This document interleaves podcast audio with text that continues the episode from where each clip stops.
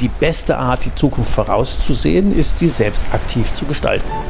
Wegebedarf, der Best Buddy Podcast für deine persönliche unternehmerische Freiheit von Ulrich Zimmermann.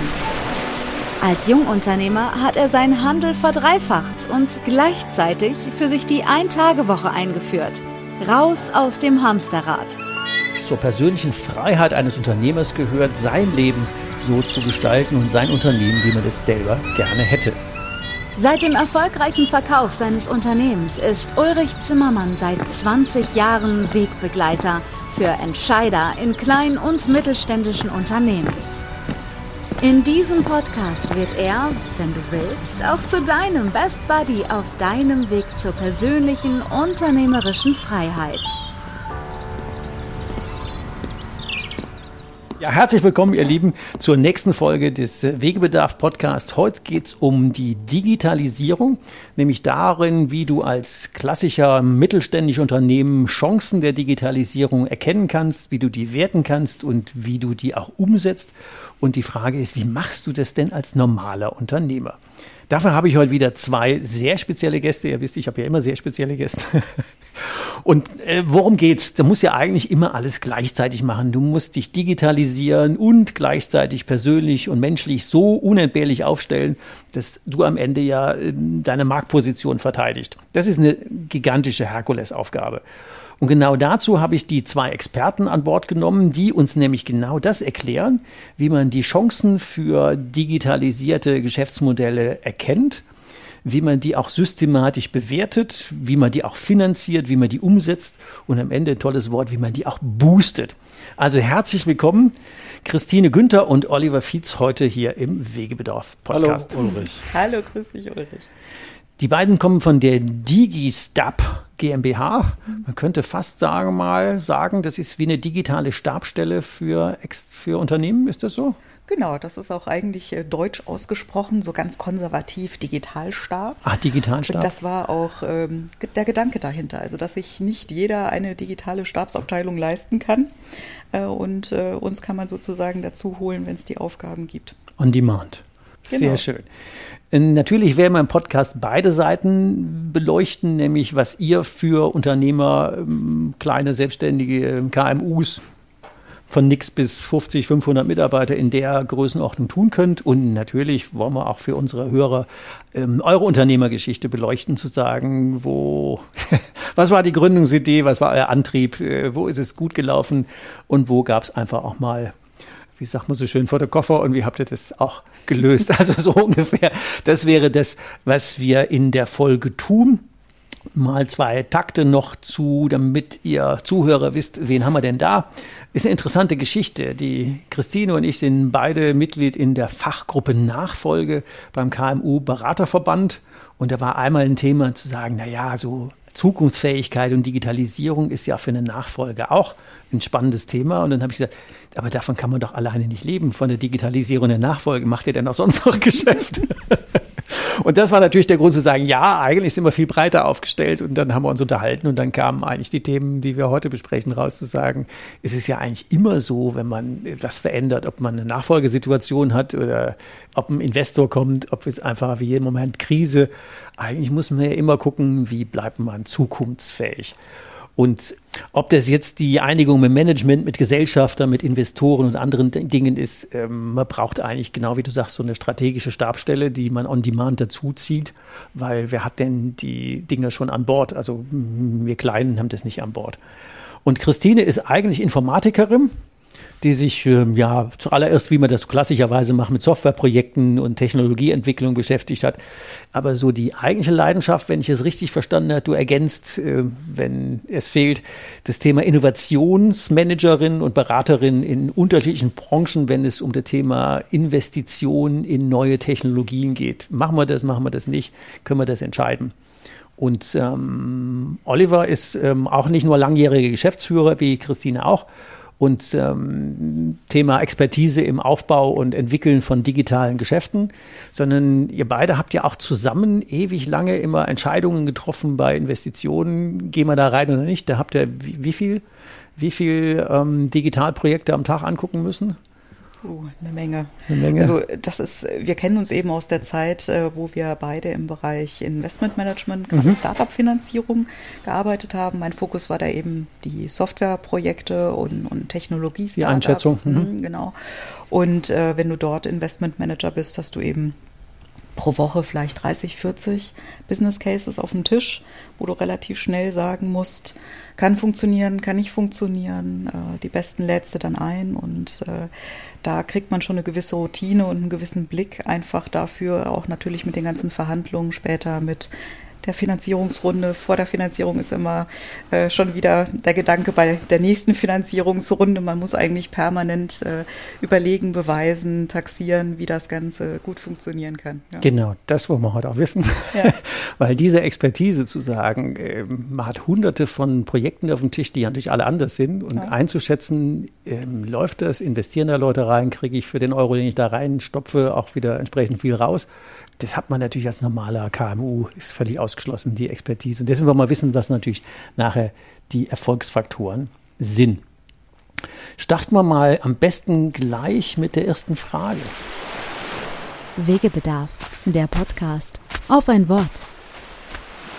Wenn man gerade jetzt in Krisenzeiten als Unternehmer vor so einer Herausforderung steht, sich zu digitalisieren, und dabei ja irgendwie neue Produkte, neue Märkte, neue Zielgruppen investieren zu müssen aus dem laufenden Geschäft. Mal wirklich auf den Punkt gefragt, wie findet man als Unternehmer denn im bisherigen Geschäft oder nahe dabei, wie findet man denn ähm, digitalisierbare Geschäftsmodelle aus dem laufenden Betrieb? Wie macht man das? Also ich glaube, der Schritt ist zu groß zu sagen, ich finde jetzt gleich das neue digitalisierbare Geschäftsmodell. Mhm. Der erste Schritt sollte wirklich sein, mal ganz genau sich zu hinterfragen, wo bin ich eigentlich wirklich gut? Also mhm. was kann meine Firma wirklich gut, was können meine Mitarbeiter richtig gut, wo kann ich vielleicht auch wirklich punkten? Und das sind manchmal Dinge, die vielleicht gar nicht so branchenspezifisch sind. Und dann mit diesen Stärken wirklich nochmal zu überlegen, und was kann ich eigentlich damit vielleicht noch machen? Ja, also das, das muss noch nicht mal unbedingt äh, die eigene Branche sein, auch wenn man da nicht gleich immer davon wegspringen muss, ja. Sondern ich glaube, sich auf seine Stärken zu berufen und dann wirklich nochmal mit ein paar Leuten, die vielleicht auch nicht direkt aus dem eigenen Team sind, so ein bisschen interdisziplinär nochmal vielleicht einen aus der Kundschaft, einen von einem angrenzenden Unternehmen sich schnappen und einfach mal so ein bisschen, wie hast du immer so schön gesagt, drauf rumhirnen, mhm. ja. Ähm, und da nochmal so ein bisschen einzusteigen, was es da für Ideen gibt, sich inspirieren zu lassen was gibt es vielleicht auch aktuell für Trends, das ist so eine Sache, aber der wichtigste Quell sollte immer sein, was sind eigentlich die Kundenbedürfnisse. Also man muss wirklich gucken, und das müssen noch nicht mal deine bestehenden Kunden sein, auch wenn die vielleicht ja. erstmal deine Prämisse sein sollten, dass die auch zufrieden mit dir sind.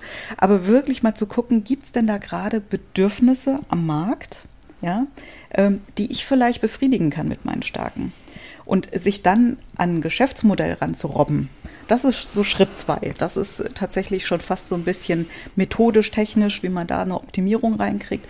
Das Wichtigste ist immer erstmal den Kundenbedarf zu erkennen, seine eigenen Stärken zu erkennen und zu gucken, gibt es da was, was man übereinander legen kann. Und das ist dann zum einen der Blick nach innen, ne, ja. du sagst, die eigenen Stärken erstmal zu erkennen, die gar nicht so offensichtlich vielleicht auf dem Tisch liegen. Mhm. Und dann zum Zweiten mhm. der Blick nach draußen. Was machen Wettbewerber? Okay, ja. das ist sehr offensichtlich. Ja. Aber woran werden Kunden auch gewöhnt mittlerweile? Also ja. Beispiel Software as a Service, mhm. kennt ja jeder, auch aus dem privaten Bereich. Mhm. Man zahlt nicht mehr für die Steuersoftware als CD-ROM einmalig irgendwas, sondern hat so einen monatlichen Betrag. Monatsabo. Dafür, mhm. genau, kennt man ja. Ne? Und das ist ja auch etwas, wo äh, Kunden sich dran gewöhnen an solche neuen Geschäftsmodelle. Und die kann man auch spiegeln auf das eigene Unternehmen und selbst im B2B-Bereich. Also man verkauft an andere Unternehmen. Also Beispiel äh, der Batteriehersteller oder der Gabelstaplerhersteller, der nicht mehr den Gabelstapler verkauft, einmalig für 80.000 Euro, sondern vielleicht per Hub bezahlt wird. Ja? Wie oft der im Einsatz ist. Mhm. Ne, diese, diese Modelle, das ist ja eine. Hat man beim Kopierer ja schon früh angefangen. Ja. Genau. Nicht den Kopierer mehr kaufen, sondern für die Kopie bezahlen. Genau, mhm. das sind also Trends, an die Kunden sich gewöhnen, die man aufgreifen kann und die einem in Kombination mit den eigenen Stärken, die man erkennt, ja. äh, und den Marktchancen, die sich da ergeben, das zusammen ist dann sozusagen, sind die Elemente, aus denen man dann neue Dinge bauen kann. Ja. Am Reißbrett. Und man muss auch wirklich sagen, dieses Thema Innovation, ein neues Geschäftsmodell und so, das klingt alles immer so, so unglaublich kreativ. Äh, aber man muss wissen, dass 80 Prozent der erfolgreichen Geschäfte und Geschäftsmodelle der letzten, ich glaube, 40, 50 Jahre sind alles im Endeffekt Adaptionen und Kopien und angepasste Varianten, die es schon gab.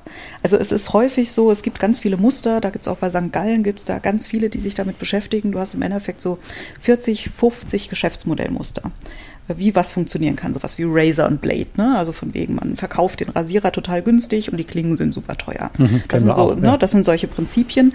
Ähm, und mit denen kann man auch spielen und mal gucken, was würde denn passieren, wenn ich jetzt das, was ich tue, umwandle auf dieses neue Geschäftsmodellmuster was sind da für mich für Chancen drin? Also es gibt so unterschiedliche Stoßrichtungen, über die man dort versuchen kann, mal rauszufinden, wo ist denn da für mich was drin? Ne? Also Kunden nutzen, mal das eigene Geschäftsmodell vielleicht nochmal drehen in eine andere Richtung ähm, und die eigenen Stärken zu beleuchten. Das sind so unterschiedliche Wege, mit denen man da mal anfangen kann. Ich freue mich ja immer, wenn ich Sachen wieder entdecke, die man vor 30 Jahren schon gemacht hat. Ja. Ich habe zum Beispiel irgendwann mal eingeführt, dass ich nicht mehr per Lieferung bezahle, also lange vor mhm. Amazon Prime. Also das, ich habe ja vor 20 Jahren verkauft, also ist viel länger her. Und da ich gesagt, nee, ich mache eine Monatspauschale Flatrate von irgendwie 60, 70, 80, 90 Euro pro Kunde und deswegen bestellen die auch bei mir, weil sie die Flatrate ja schon bezahlt haben. Mhm. Und dann muss ich denen nicht mehr irgendwie wie viel pro Lieferung bezahlen und ich war überhaupt der Erste in der Branche, der pro Lieferung Geld genommen hat. Also das ist schon, deswegen freue ich mich immer zu sagen, ja, da war mal, da war mal früher dran. Genau. Ähm, und wenn man sich dann da so ran, sagtest du, gerobbt hat, wie, wie baut man denn so ein digitales Geschäftsfeld denn dann sukzessive auf? Weil das hört sich ja so ein bisschen experimentell an. Ja, ist es auch. Also ich meine, im Endeffekt ist das eigentlich so, so ein großes Labor. Ja, da muss man mit ganz viel Neugier und äh, ganz viel, würde ich auch mal sagen, äh, Stressresistenz ran, weil nicht das Erste, was ich mir ausdenke, wird vermutlich das sein, mit dem ich dann am Ende erfolgreich bin.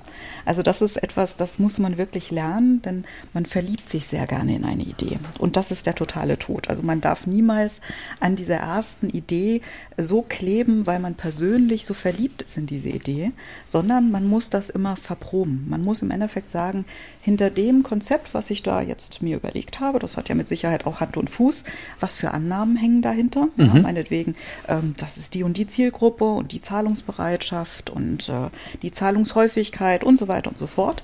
Ähm, und dann muss ich das einfach mal verproben. Also dann muss ich mal mit Kunden reden, dann muss ich das mal mit kleinen Tests ausprobieren.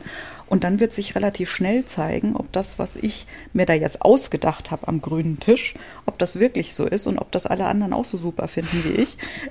Oder ob das vielleicht irgendwie äh, doch nicht so toll war, wie ich das äh, gedacht habe. Und dann muss man aber auch loslassen können, weil das ist, tut ja überhaupt nicht weh. Das ist ja super. Alles, was ich da an neuen Informationen und Insights bekomme, ist doch total toll. Das hilft mir ja, besser zu werden und das so zu modellieren, dass es am Ende erfolgreich wird. Das tut natürlich so einem kleinen selbstständigen KMU-Unternehmer wie mir uns weh zu sagen, wie, die erste Kuh fliegt nicht. wie viele Kühe muss ich denn an den Start schicken, dass eine fliegt? Gibt es da einen Erfahrungswert? Aber vielleicht dazu noch einhakend. Ja, Oftmals ist ja so, dass, äh, dass der Unternehmer eine tolle Produktidee hat. Ja, ja haben wir ganz also, viele immer. Ganz simples Beispiel, wir sind gerade im Gespräch, da geht es um äh, Kaffee mit Funktion. Mhm. Also ein Kaffee, der irgendeine spezielle Funktion erfüllt. Bügeln. Und das ist vielleicht nein, nein, eher so Gesundheit. ah, okay. Immunsystem stärken mhm. oder abnehmen oder Fitness oder was auch immer. Und die Frage, äh, das ist also jetzt erfunden von dem Unternehmer, der sagt, da habe ich das kreiert und das schmeckt und das ist richtig eine tolle Sache. Aber wo ist hier das Kundenbedürfnis? Will der Kunde das kaufen wegen der Funktion, weil er abnehmen will? Oder will er primär einen guten Kaffee trinken und nebenbei noch irgendeinen Effekt haben? Das weiß der Unternehmer in dem Moment noch nicht. Und dem nähern wir uns eben mit diesem Verproben, was die mhm. Christine gerade ausgeführt hat.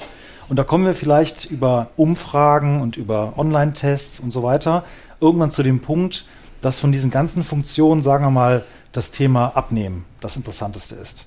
Das ist die erste Stufe. Okay, wir wissen jetzt also scheinbar, die Funktion Abnehmen ist äh, die interessanteste und da ist auch das Abnehmen wichtiger, als jetzt, dass es in Kaffeeform ist. Dann machen wir auf dieser Basis, dieser Annahme, dann weitere Tests und kommen dann irgendwann immer feingranularer bis zu dem Punkt, dass wir feststellen, naja, also Abnehmen ist das Thema, damit müssen wir in die Werbung gehen. Das ist das Zugpferd, wo eine Zahlungsbereitschaft ist, die wir auch verprobt haben. Mhm. Und äh, dann stellen wir weiter fest, naja, Kaffee ist auch interessant, aber lieber ein kalt aufgebrühtes Getränk ja, oder lieber noch eine Creme dazu oder sonst irgendwas. Das stellen wir dann alles fest sodass wir dann äh, ziemlich sicher wissen, äh, mit welchem Produkt wir jetzt wirklich als erstes in den Markt gehen und sind wohl wissend ausgegangen davon, dass der Unternehmer mal Kaffee zum Abnehmen und der hatte vielleicht eine Kaffeerösterei und hat gemeint, das wäre jetzt cool. Genau. Aber eigentlich kommt da eine Limo raus, die abnimmt. Genau. Und der Kaffee vielleicht auch noch. Aber vielleicht, nicht, vielleicht nicht das Flak, also das, das Flaggschiff. Äh, äh das erklärt natürlich auch eure Stabstelle, weil alleine als Unternehmer ohne der Podcast heißt ja Wegebedarf, weil wir ja Wegbegleitung machen. Also wenn, wenn, ihr die Wegbegleitung für den Unternehmer macht, äh, also diese professionelle Wegbegleitung, dass wir aus dem Abenteuern äh, durchaus äh, coole Systematik machen und sagen, wenn wir da dranbleiben und die Schwerkraft permanent überwinden, dann haben wir vielleicht fünf Kühe am Start und die sechste oder siebte fliegt dann und dann ist gut. Und die hätten wir aber als alleine unbegleitet Unternehmer nicht an den Start geschickt dann hätten wir uns möglicherweise mit der ersten Kuh, hätten wir uns wahrscheinlich irgendwie möglicherweise mit dem Kopf durch die Wand gerannt. Ich glaube, das Gute ist, wenn man das als Team macht, äh, dass man auch sehr viel Geld dabei sparen kann, weil man äh, mit sehr schlanken Mitteln diese Verprobung durchführen kann. Und da kommt auch wieder das, was du eingangs ja so höflich gesagt hast, dass wir uns schon so viele verschiedene Geschäfte angeschaut haben und da ein bisschen so diesen Röntgenblick haben. Mhm. Was kann funktionieren, was nicht? Worauf müssen wir Wert legen, worauf weniger?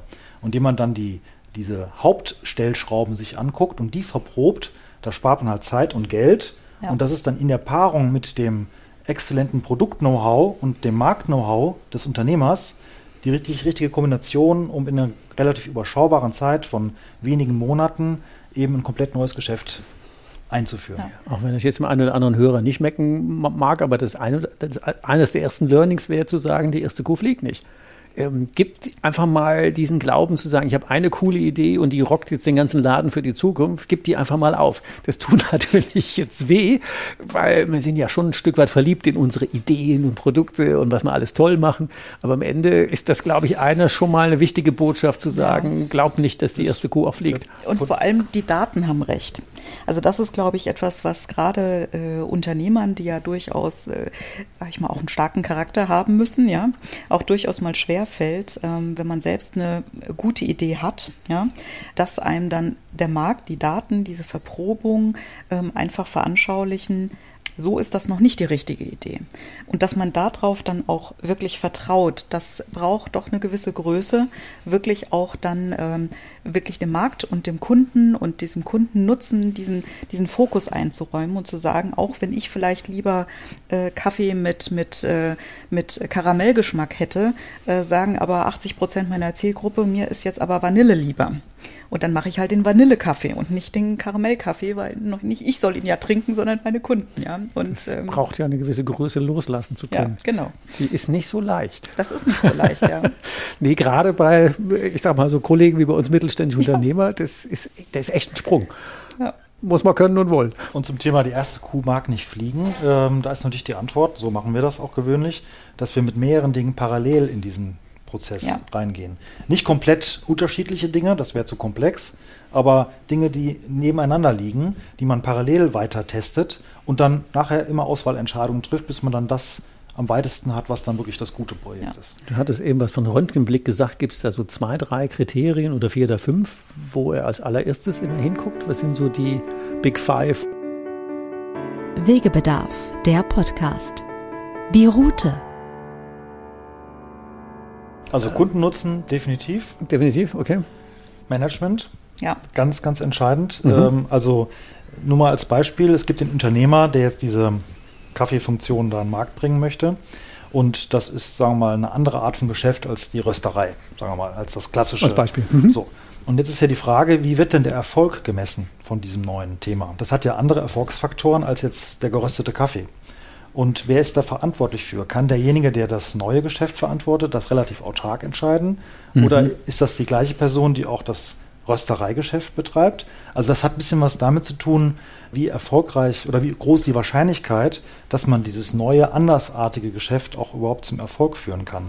Das hat was mit der Managementfähigkeit zu tun und auch mit den Strukturen und den Zielen, die in dem Unternehmen vorherrschen und auch einer Fehlertoleranz und, und, und. Das ist also ein zweiter. Das ist ein guter Punkt, ja, definitiv. Mhm. Ja. Neben dem Kundennutzen. Aber uns fallen noch mehr Punkte ein. Ja. Mhm. Also letzten Endes hängt es ja auch ein bisschen davon ab, ähm, um was es sich dreht. Ne? Also so ein autarkes Startup, was ich auf der grünen Wiese bauen kann, ist ja nochmal was ganz anderes, als wenn ich bei einem bestehenden Mittelständler sage, ich möchte jetzt hier noch ein zweites Standbein mit einem Neugeschäft aufmachen. Und dann äh, kommt eben ganz enorm dieser Aspekt, also wir nennen das immer, gibt es ja im Markt diesen Begriff der Ambidextrie, ne? Beidhändigkeit. Ne? Ah, also okay, ich, genau. Mhm. ich äh, auf der einen Seite äh, optimiere ich als Mittelständler und da bin ich richtig gut drin, meine bestehenden Prozesse, mein Geschäft, da kenne ich mich super gut aus. Und was eben das ist, wo wir unterstützen, ist eher dieses äh, andere Thema, zu sagen, Neugeschäft, links und rechts gucken, andere Dinge ausprobieren. Und das haben wir jetzt ganz viel über das Geschäftsmodell und über die Sache an sich gesprochen, aber was das ja braucht, ist der Nährboden, auf dem das dann auch funktionieren kann. Also habe ich denn überhaupt eine Organisationsstruktur, eine, eine Führungskultur, ähm, die damit klarkommt, dass da jetzt irgendwie was Neues entsteht, was vielleicht nicht den alten äh, Maßstäben entspricht. Ja? Also wie ist das denn mit meinen Mitarbeitern? Sind das die Alteingesessenen, die da mit Naserümpfen drauf gucken werden und sagen, ah, die spinnen da rum und wir machen hier das richtige Geschäft und so. Ne? Also das sind ja ganz viele Aspekte, mhm. äh, auf die man achten muss, wenn man sowas in einem bestehenden Unternehmen einführt, dass man eben vermeidet. Und das ist so ein bisschen jetzt dieser Innovationshintergrund, den ich habe. Da darf man nicht in die Falle tappen, ähm, dort irgendwie so, ein, so ein Innovationsblase zu hypen und zu sagen, das sind jetzt die coolen Neuen und die kriegen ganz viel Geld und ähm, die dürfen sozusagen sich da auskaspern ähm, und sind völlig losgelöst. Und wenn die dann irgendwann mal zurückkommen mhm. sollen und integriert werden sollen, wenn man merkt, auch das könnte funktionieren, dann gibt es dann meist so eine Abstoßungsreaktion. Also wenn wir vorstellen, eine Kaffeerösterei, Traditionsbetrieb, Handwerk, und wir kommen ja. jetzt mit Abnehmen-Limo. Genau.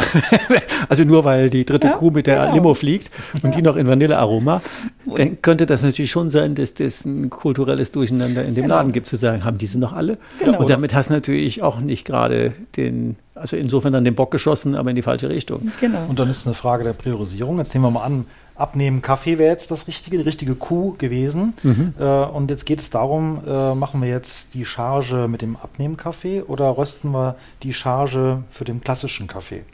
So, was hat denn jetzt Vorrang in der knappen, mit knappen Ressourcen? Mhm. Und äh, mit dem klassischen Kaffee verdiene ich heute Geld, mit dem Abnehmen Kaffee vielleicht erst übermorgen. Heute ist die Marge noch negativ. So, wie priorisiere ich als Unternehmer? Und ab wann, sage ich, mhm. ab wann sage ich, dieser neue Kaffee ist ein Flop? Oder nee, da braucht einfach noch Zeit. Ja. Also das dürfte Unruhe geben, wenn du dann mhm. die Leute in der Rösterei stehen hast, die wollen ja bezahlt werden, die können ja auch rechnen. Und wenn es ein transparenter Laden ist, dann wissen die ja, wenn die involviert sind, dass man gerade Geld vernichten. Und die haben dann natürlich auch Angst um ihre Löhne und Co. Genau. Das sind, ja, also ich meine, ihr Zuhörer rauf und runter, äh, das sind ja alles Problemstellungen, da werden wir ja davor stehen, oder? Wenn wir was Neues anfangen. Ja. Und deswegen ist es halt auch so wichtig, dass man äh, bei diesem äh, Inkubationsthema, nenne ich es jetzt mhm. mal, da geht es wirklich darum, Fehlentscheidungen, auch finanzielle Fehlentscheidungen, möglichst gering zu halten weil wir erstmal mit relativ wenig Aufwand äh, kann man gewisse Annahmen überprüfen und man zieht ja parallel immer schon den Businessplan so ein bisschen mit. Ne? So dass am Ende von so einem Prozess eigentlich eine Investitionsentscheidung steht. Ja, also Ziel ist es ja aus den zwei, drei Ideen, die man da so am Anfang aus weiß für Quellen auch immer, haben wir darüber gesprochen, kreiert hat. Diese Küchen, die schicke ich auf die Weide und fange an, die zu füttern und guck mal, welches davon wird fett. So. Und welches hat das Potenzial, richtig gut zu werden. Und dann muss ich ab einem gewissen Punkt, muss ich sagen, so, wir haben das jetzt ausreichend verprobt, wir haben es modifiziert, wir haben Marktzahlen, wir haben vielleicht erste LOIs von Kunden, die sagen, wir wollen es haben wir haben eine Idee, was wird uns das kosten, äh, wir haben erste äh, Rechnungen, was wir investieren müssen. Mhm. Und dann steht eine Entscheidung an, die gut unterfüttert ist, wo man sagen kann, okay, wir brauchen eine Summe X, ja, und dann wird da vermutlich in zwei, drei Jahren eine Summe Y dabei rauskommen. Und dann kann man das valide und vernünftig in seinem Unternehmen auch vertreten. Das wäre eine gute Überleitung auch zum Thema Banken und Finanzierung. Ja. Weil am Ende müssen wir ja möglicherweise wohin gehen und sagen, ich bräuchte da mal ein bisschen Kohle. Ja. Tun wir einfach eine glatte Zahl, wir bräuchten noch mal eine Million für dieses neue Projekt. Wie verklicken wir das denn jetzt im Finanzierungspartner? Ja, ich glaube, das Schöne ist ja, wenn man das getan hat, diesen Weg wirklich äh, verfolgt hat, dann ähm, hat man ja alles an der Hand, um dem das zu erklären. Ja? Das Problem ist ja, wenn ich irgendwo hingehe und über Geschäfte rede, auch gerade Digitalisierungsprojekte. Eine unverprobten Idee. Ne, mit unverprobten und da kennen sich vielleicht auch beide noch nicht so richtig gut aus. Die Bank ist jetzt nicht der Digitalisierungsexperte, der Mittelständler hat vielleicht auch noch nicht viele Projekte in der Richtung gemacht. Das heißt, da sitzen zwei Leute an einem Tisch, die sich beide damit nicht so richtig gut auskennen und dann ist eine gewisse Unsicherheit im Raum. Und die Bank, die finanziert natürlich auch nicht so gerne Dinge, wo sie nicht so ganz sicher ist, ob das funktioniert oder nicht. Und wenn ich aber so einen Prozess vorne dran mhm. gemacht habe, als Unternehmer mit einem wirklich soliden Entscheidung dahin gehe und sage, ich kann dir das beweisen, dass das vermutlich gut funktionieren wird und das und das und das sind die Fakten und das ist meine Zielgruppe und so habe ich mir das ausgerechnet, dann habe ich meine Argumentation, habe ich quasi schon komplett auf dem Tisch liegen. Das ist ein bisschen so wie beim Aufstellen des Jahresabschlusses. Äh, wenn ich unterjährig schon buche, da muss ich das nicht alles am Jahresende auf einmal machen und überlegen, wo nehme ich jetzt die ganzen Belege hin. Und genauso machen wir das eigentlich auch in diesem Prozess, dass wir vom ersten Tag an schon wissen, dass hinten am Ende etwas stehen muss, was die Bank überzeugt zum Beispiel. Oder die, die Familie, der Familienbeirat. Oder Gesellschafter oder sowas. Genau, genau. genau. Mhm. Ja, das ist cool, weil dieses Thema unbekanntes Terrain bei uns im Rheinland immer so einfach nichts die meiste Ahnung haben, aber dafür dort entscheiden. Also das wird dann schwierig, ähm, weil damit findet man ja tatsächlich Leute, die solide Entscheidungen treffen wollen, dann wird es schwer. Also von dieser, dieser Verprobungsprozess, ich glaube, den machen sich viele gar nicht so klar, wie wichtig der ist, auch gerade mit Hinblick auf den, wer muss dann am Ende, ob Familienbeirat oder Bank oder wer auch immer dann mitbestimmt, was wir dann für einen Kurs auch hm, getragen, gemeinsam getragen hinkriegen. Das ist echt eine Entscheidung. Für mich als ähm, meistens One-Man-Show ist so, ja, passt schon, aber trotzdem versenke ich dann natürlich auch einen Haufen Geld an manchen Stellen. Wenn ja. ich das alles wiederkriegte, was ich schon versenkt habe, in irgendwie nicht fliegende Kühe, das wäre auch schon einiges. Wir hatten ja mal den Begriff Zukunftsfähigkeit immer mal wieder im Raum. Wie würdet ihr den denn definieren? Ja, das hat viele Aspekte. Also ich, äh, ich glaube, das Thema Zukunftsfähigkeit, das muss man sich für jedes Unternehmen, muss man sich die unterschiedlichen Kacheln angucken. Also wenn man so in der Gesamtheit guckt, was kann die Zukunftsfähigkeit eines Unternehmens beeinflussen, da gibt es ja extrinsische und intrinsische Faktoren, mhm. wenn man das mal ganz hochtrabend ausdrücken möchte. Also es gibt Dinge, die kann ich nicht beeinflussen, wie Regulatorik, Naturkatastrophen, Lieferengpässe, Tod und Teufel. Und mhm. es gibt natürlich Dinge, die kann ich sehr wohl beeinflussen. Ja, das ist äh, meine Führungskultur. Habe ich meine Prozesse digitalisiert? Habe ich mir Gedanken über meine Zielgruppe gemacht? Ähm, Habe ich denn eine aktive Beobachtung des Marktes? Gucke ich denn überhaupt links und rechts, was da so passiert? Ja? Mhm. Ähm, also da gibt es ganz viele Faktoren.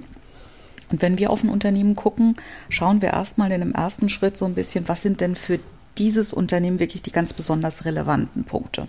Und dann kann man da ein bisschen tiefer reingucken. Aber so ein bisschen so die Kernthemen sind natürlich immer, wie sieht das aus? Ähm, mit meinem, sag ich mal, wie gehe ich mit dem Markt um? Also habe ich ein aktives Marktmanagement? Gucke ich überhaupt, was da draußen so passiert? Reagiere ich da drauf? Oder mache ich eigentlich den Stiefel, den mein Unternehmen vielleicht seit 100 Jahren erfolgreich tut, ähm, optimiere ich den immer weiter und gucke gar nicht mehr so richtig links und rechts? Ähm, natürlich das ganze Thema Personal. Ne? Also was habe ich für eine Führungskultur?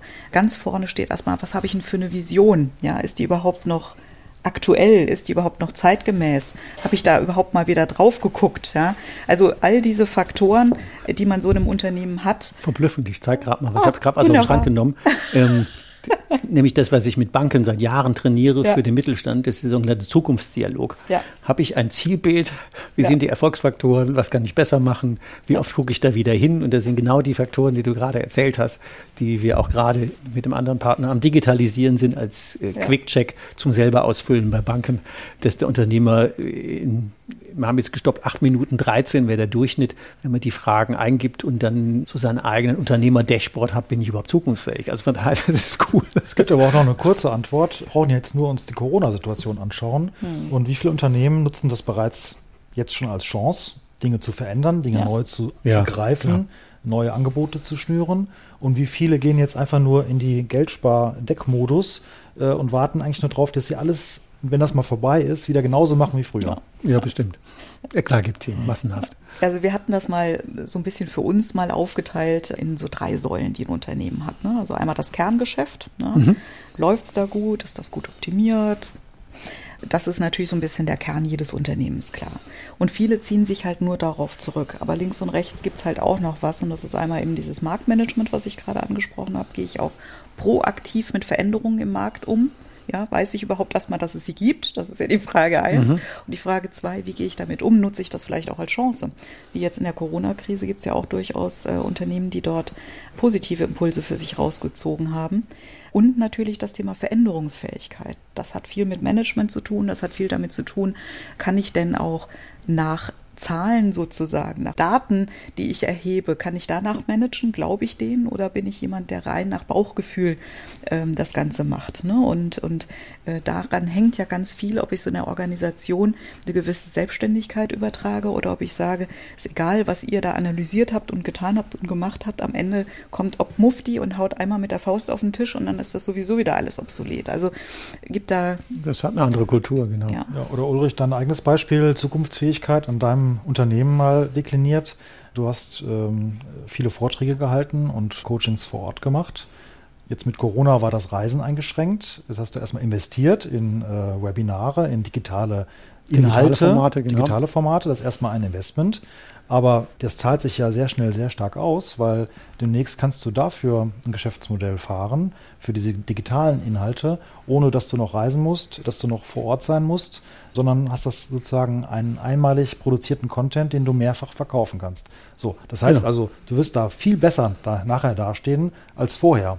Plus, dass natürlich deine individuellen Beratungsangebote nach wie vor fortsetzen Die kann man ja, wie heißt das? Ich kann man auch Hybrid kaufen, sagte ja, genau. Ja. Nee, ich brauche sie Hybrid, ich brauche sie digital und vor Ort. Und das war, fand ich eine nette Leistung, aber genau das ist es ja tatsächlich. Über viele Dinge hätte ich ohne Corona gar nicht nachgedacht. Also meine Kurse wird es sicher nicht digital geben und das äh, Banken meinen Podcast als Unternehmerpodcast für sich nutzen und wir zwar individuelle Folgen produzieren, aber ganz viel Content Recycling machen mit Folgen, die wir sowieso hatten. Ja, das ist einfach ein nettes Zusatzbusiness. Und das kommt ja dem gelernten Kundenbedürfnis ja auch sehr nahe, dass man eben solche vorproduzierten Inhalte dann auch dann konsumiert, wenn man gerade dazu Zeit hat und nicht, wenn der Ulrich vorbeikommt. Genau. Ja? Wir können zeitunabhängig, remote ja. Können, ja. wir, können wir arbeiten. Ähm, mal bevor die ganze Zeit rum ist und wir nur über unsere Kunden gesprochen haben, reden wir mal über euch. Was war denn eigentlich eure Gründungsidee bei eurem DigiLab? Digitalstab. Digital, Digitalstab, sorry. Ich hatte jetzt an ein Labor gedacht, nee, war, war falscher Fehler, genau. Ja, also, vielleicht hätten wir uns auch DigiLab nennen sollen, hast völlig recht. Wäre auch ein Labor ja. gewesen. Ja, wäre auch richtig gewesen. Gab es bestimmt also, schon. Also wir haben uns ja mit tausenden von neuen Geschäften beschäftigt, im Sinne von anschauen und schauen, welche sind erfolgsversprechend und haben uns mit zig solchen Unternehmen intensiv äh, beschäftigt, die mit aufgebaut. Ähm, da ging es immer, immer um Neugeschäft und zwar immer um Themen, die zwischen bestehenden Industriefeldern Innovationen darstellen. So, und unsere Erkenntnis, und auf der Basis haben wir uns ja auch kennengelernt, die Christine und ich, war, dass es im Mittelstand äh, eben diese Beidhändigkeit, von der wir eingangs sprachen, oft nicht gibt, sondern da wird das angestammte Geschäft vielleicht seit 100 Jahren erfolgreich und super effizient betrieben. Mhm. Dadurch wird aber diese Fähigkeit, auch mal über den Tellerrand zu schauen und flexibel auf was Neues zu gehen, äh, die ist dann unterentwickelt. So, und diese Fähigkeit, die haben wir genau erwiesenermaßen äh, in unserem ganzen Berufsleben ausgeübt. Und diese Kombination, dieses diese Lücke beim Mittelstand äh, wollen wir eben füllen. Und das ist der Antrieb für die Gründung des Unternehmens gewesen. Ja. Und das Thema digital ist auch im Namen, weil das ja auch ganz viel mit äh, eben neuen digitalen äh, Prozessen, Geschäftsmodellen zu tun hat, die einfach auch nach anderen ähm, Mechaniken funktionieren. Ja? Und äh, da ist, glaube ich, auch ein Bedarf durchaus da, dem Mittelstand auch so ein bisschen die Angst zu nehmen, sich damit zu beschäftigen. Also ich glaube, da passiert viel, auch nicht, weil einfach vielleicht das Know-how einfach noch nicht so gelernt ist und man so ein bisschen, sage ich mal, mit dem Ungewohnten auch ne, Terrain, so ein bisschen genau. unsicheres Terrain mhm. und aber letzten Endes, das ist alles kein Hexenwerk. Ja, also das ist äh, schlicht und ergreifend äh, vielleicht ein anderes Label und es sind andere Themen, ähm, aber so das Unternehmerische, das funktioniert da ja genauso. Ja, und äh, denen zu helfen, dort den richtigen Start zu finden, das war uns halt einfach ein Anliegen, weil ich glaube, dass äh, der deutsche Mittelstand ein Riesenpfund ist unserer Wirtschaft. Ähm, und da ist eben dieses ganze Digitalisierungsthema und damit meine ich eben nicht nur das ERP-System und nicht nur Homeoffice, sondern wirklich sich auch mit einer anderen Wertschöpfungstiefe zu beschäftigen, sich mit dem Kunden anders zu beschäftigen. All diese Chancen, die sollten wir viel stärker und viel schneller ergreifen, damit wir da einfach zukunftsfähig sind, auch im Mittelstand. Was aber auch ganz wichtig ist dabei, und ich glaube, das eint uns alle drei, die wir hier sitzen, ja. äh, wir haben einfach extrem Spaß bei sowas. Ja. ja. Extrem Spaß, sich mit neuen Dingen auseinanderzusetzen und zu sehen, wie die erfolgreich werden. Das wäre die Frage nach dem Antrieb tatsächlich, weil ja. Geschäftsidee ist ja manchmal auch monetär getrieben. Äh, was ist denn jetzt der emotionale Antrieb, die, die Erfüllung, der Spaß dabei? Was ist denn das, was da euch tickert? Ja, es ist einfach großartig zu sehen, wenn aus solchen kleinen Pflänzchen, die mhm. vielleicht irgendwann mal an einem Board auf dem Post-it standen, ja, wenn von so einem kleinen Pflänzchen man sieht, wie innerhalb von relativ kurzer Zeit dort äh, wirklich schon was wachsen kann, wo alle dann so eine Freude dran haben, weil man sieht, Mensch, das, da ist wirklich was dran, damit können wir erfolgreich sein.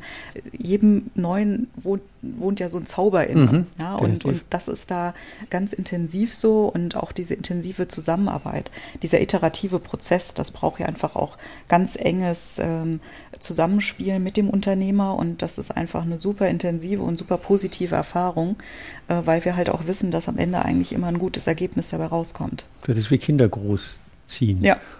Man sagt, die sind jetzt so klein und am Ende sind die ganz toll. Ja. Und man hat einen Anteil daran gehabt oder zumindest ja. mal ein Stück weit Randbedingungen mitgeprägt. Das macht dann dann schon auch innerlich stolz, weiß ich nicht, aber zufrieden, erfüllt, hat dann Freude dran. Wenn ihr euch es aussuchen könntet, wir wären fünf Jahre älter.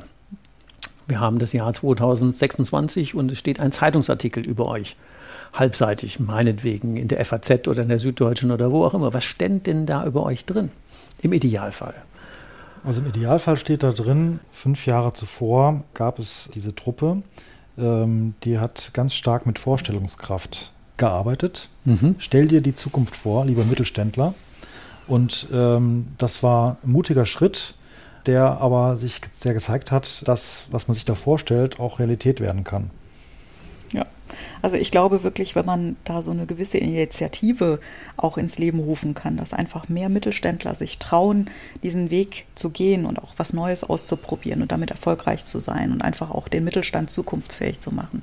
Wenn wir da einen kleinen Baustein geliefert haben, dann wäre ich schon dann sehr wär, happy. Dann wäre das ein guter Artikel. Dann wäre ich wir da schon sehr happy. Imagine. Imagine. Die, Kraft, die Kraft von Imagine. Ja. Genau, es ist ja tatsächlich, ich habe es ja eben gesagt, der Mittelstand ist ja nicht umsonst stolz auf sich als, ja. als, als wirkliches Fund. Ja. ja. Und es wäre wirklich zu schade, wenn das irgendwie bröckelt oder wenn das einfach wegerodiert und wir haben nichts gemacht. Und wenn man da einen Beitrag zu leisten kann und die, die wachsen dann wieder, haben Spaß an neuen Dingen und können dann auch wieder entsprechend stolz darauf sein, das ist schon cool. Und es gibt ja, es gab immer mal äh, Gründerzeiten, ja, wo viele neue Dinge entstanden sind und gerade nach schwierigen Phasen wie so einer Epidemie oder Pandemie kommen wieder solche Gründerzeiten. Aber die Unternehmen, die es heute gibt, die haben so viel Stärken in sich, ja. so viel starke Marktpositionen. Das ist eine Schande, wenn man daraus nicht aus der eigenen Kraft dieses Unternehmen zusätzlich etwas Neues kreieren kann und nicht einfach nur Altes zerstören und komplett Neues auf der Wiese aufbaut. Es ist schon faszinierend, was da Leute aus Ideen machen also irgendwie letzte Woche passt zwar nicht ganz, aber dann doch wieder. Es gibt ja genügend Hotels, die gerade ein Riesenproblem haben, äh, die Läden voll zu kriegen. Dann habe ich von jemandem in München gehört, der hat ähm, die Bude gerammelte voll, weil der nimmt Corona-Positive auf. Mhm. Die stören ja daheim nur. Ja. Ich stelle hier einfach Hygienemaßnahmen sicher, dass die isoliert in ihren Zimmer brauchen. Die werden komplett verpflegt und, und haben ihr Zimmer und stecken niemand mehr an. Dann habe ich zwar die ganze Bude voll, aber die explodieren gerade. Oder andere, die dann sagen, du kannst ja nicht nur im Homework, äh, im Homeoffice arbeiten. Äh, je nachdem, die stellen dann an die Büros zur Verfügung mit Internet und allem anderen Kram. Also da gibt es ja schon auch Ideen, wie aus demselben Umstand plötzlich ein neues Geschäft entsteht. Die haben jetzt zwar keine Digitalisierungskampagne gefahren, aber waren immerhin flexibel genug zu sagen, ich erfinde nimmt einfach den Markt für meine Begriffe um. Ja. Und das finde ich immer total faszinierend, wenn Unternehmer das schaffen. Da habe ich immer Mordsrespekt vor, zu sagen, wow, das ist manchmal ist ja im Nachhinein betrachtet oft äh, ja, billige Lösung. Nee, die ist cool, weil die aus dem Nix kam. Ja, ja richtig. Äh, mit Blick auf die Zeit, wenn wir jetzt unseren Zuhörern noch drei Tipps auf den Weg geben könnten, zu sagen, also so, wenn du über neue Geschäftsmodelle, über Digitalisierungs, ähm, über Zukunftsfähigkeit nachdenkst, was würdet ihr denn so drei knackige Tipps mit auf den Weg geben? Wegebedarf, der Podcast. Deine nächsten Schritte. Das erste, was mir sofort einfällt, ist äh, Muße. Das aus meiner eigenen Erfahrung, auf äh, neue Ideen zu kommen und die wirklich mal äh, sich durch den Kopf gehen zu lassen, braucht man Muße, vielleicht einen langen Spaziergang. ich wollte ja? gerade sagen, ja. das ist ja genau, was ich erzähle. Genau. Ein Tagewoche am, am Strand sitzen, im Gebirge sitzen, wandern gehen, rausgehen, du musst wirklich raus. Ja, Abstand vom Tagesgeschäft. Abstand vom Tagesgeschäft, okay. Und mhm. sich nicht einfach nur die nächste Produktidee aus dem Ingenieurslabor präsentieren lassen und die irgendwie mit Gewalt in den Markt zu bringen, sondern Abstand und mal nachdenken. Super ja. gut. Mhm. Ich glaube, zu dem Abstand gehört auch ein Stück weit, ähm, sich mal aus seiner äh, üblichen Gruppe herauszuziehen und sich vielleicht Impulse einfach von anderen Menschen geben zu lassen. Sei das jetzt jemand aus einer anderen Branche, sei das äh, irgendwie jemand, äh, der in einem total anderen Bereich tätig ist. Aber diese Impulse von außen, die extrem wichtig, die ja. sind total wichtig und die lösen häufig was aus wenn man mal die kommen so aus, aus dem Tunnelblick. Ich glaube, ja. der vorne Begriff dazu heißt Cross-Industry Innovation. Ganz genau, das habe ich auch schon ganz viel gemacht. Ich hatte auch lustige Workshops zum Beispiel mit Pharmaunternehmen und äh, normalen Einzelhandel. Also da kann man ganz viel machen. Und ich glaube auch diese, diese Innovation und solche Anfangsgeschichten, ähm, da braucht man genau das. Man braucht Muße, man braucht Impulse, damit man einfach auch mal rumspinnen kann.